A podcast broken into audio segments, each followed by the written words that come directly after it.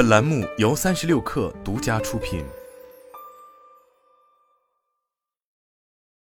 本文来自界面新闻。全球第四大晶圆代工厂革新营收连续五季创新高。二月十四日美股盘前，革新公布二零二二年第四季度财报，营收同比增长百分之十四至二十一点零一亿美元，调整后毛利率至百分之三十点一。调整后，EBITDA 同比增长百分之四十一至八点二一亿美元，均创历史新高。革新二零二二年营收同比增长百分之二十三，为八十一点零八亿美元。调整后，EBITDA 为三十点八八亿美元，同比增长百分之六十七。全年出货两百四十七点二万片十二英寸约当良晶圆，同比增长百分之四。革新 CEO Thomas Caulfield 称，营收提升主要是因为产品组合优化及平均销售价格上涨等因素。市场调研机构吉邦咨询数据显示，二零二二年第二季度，革新在全球晶圆代工市场份额为百分之五点九，排名第四，前三名分别为台积电、三星、联电，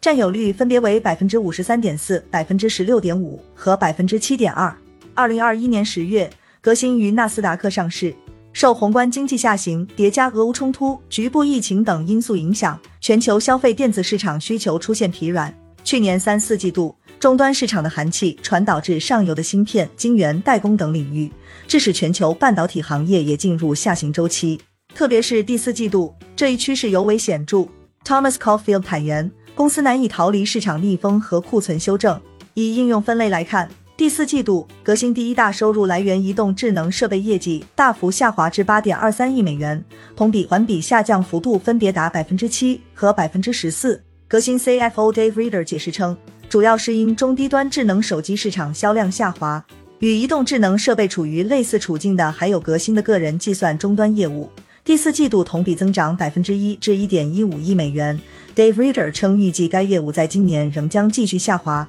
业绩上涨的则是家庭与工业物联网和通讯基础设施与数据中心两大业务。第四季度，革新家庭与工业物联网营收同比大增百分之六十四至四点一六亿美元，增幅居所有业务之首。通讯基础设施与数据中心营收则同比增长百分之二十七至三点八六亿美元。除上述业务外，革新对尚处于产能爬坡中的汽车业务抱以厚望。该业务当季营收一点一五亿美元，同比增长百分之二十四，环比增长百分之二十一，占总营收百分之五，呈高速增长趋势。Thomas Caulfield 称，长期来看，革新在高端智能移动设备、汽车和物联网领域有机会获得市场份额，特别是用于汽车行业的传感器安全、信息娱乐和电池用芯片潜力巨大。受行业砍单影响，各大代工厂产能利用率普遍下滑。据吉邦咨询统计。八英寸晶圆产线中，台积电、联电、世界先进、力基电和中芯国际的产能利用率预计分别下降至百分之九十七、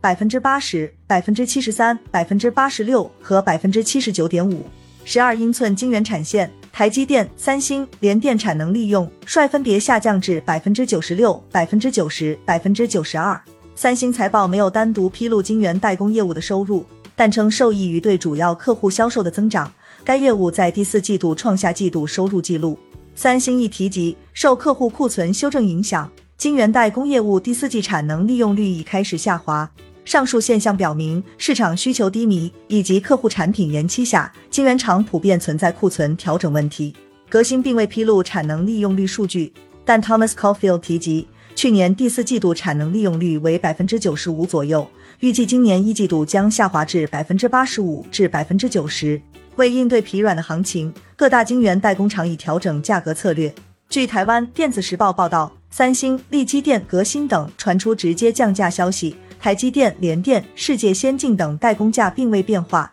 但私下与客户协调给予优惠，以维持 ASP 与毛利率。革新预估一季度营收将处于十八点一亿至十八点五亿美元之间，毛利率降至百分之二十七点一。Dave Reader 称，产能利用率的下降同步拉低了毛利率。尽管二零二二年营收创历史新高，但我们对二零二三年上半年行业面临的宏观经济逆风仍持谨慎态度。Thomas Caulfield 表示，为了应对行业库存调整和通胀逆风，革新也于去年底宣布裁员。该公司表示，对整体业务采取了降本增效措施，今年一季度前将在全球范围内减少不到八百名员工。按照革新官网显示的约一点五万名员工总数推算，裁员规模约在百分之五点三。Dave Reader 强调，这些措施预计将在二零二三年节省约一点一亿美元，并计划在年内实施更多成本节省措施。财报发布后，革新当日股价大涨百分之八点四四，报收七十一点七三美元。年初至今，革新股价上扬百分之三十三点一零。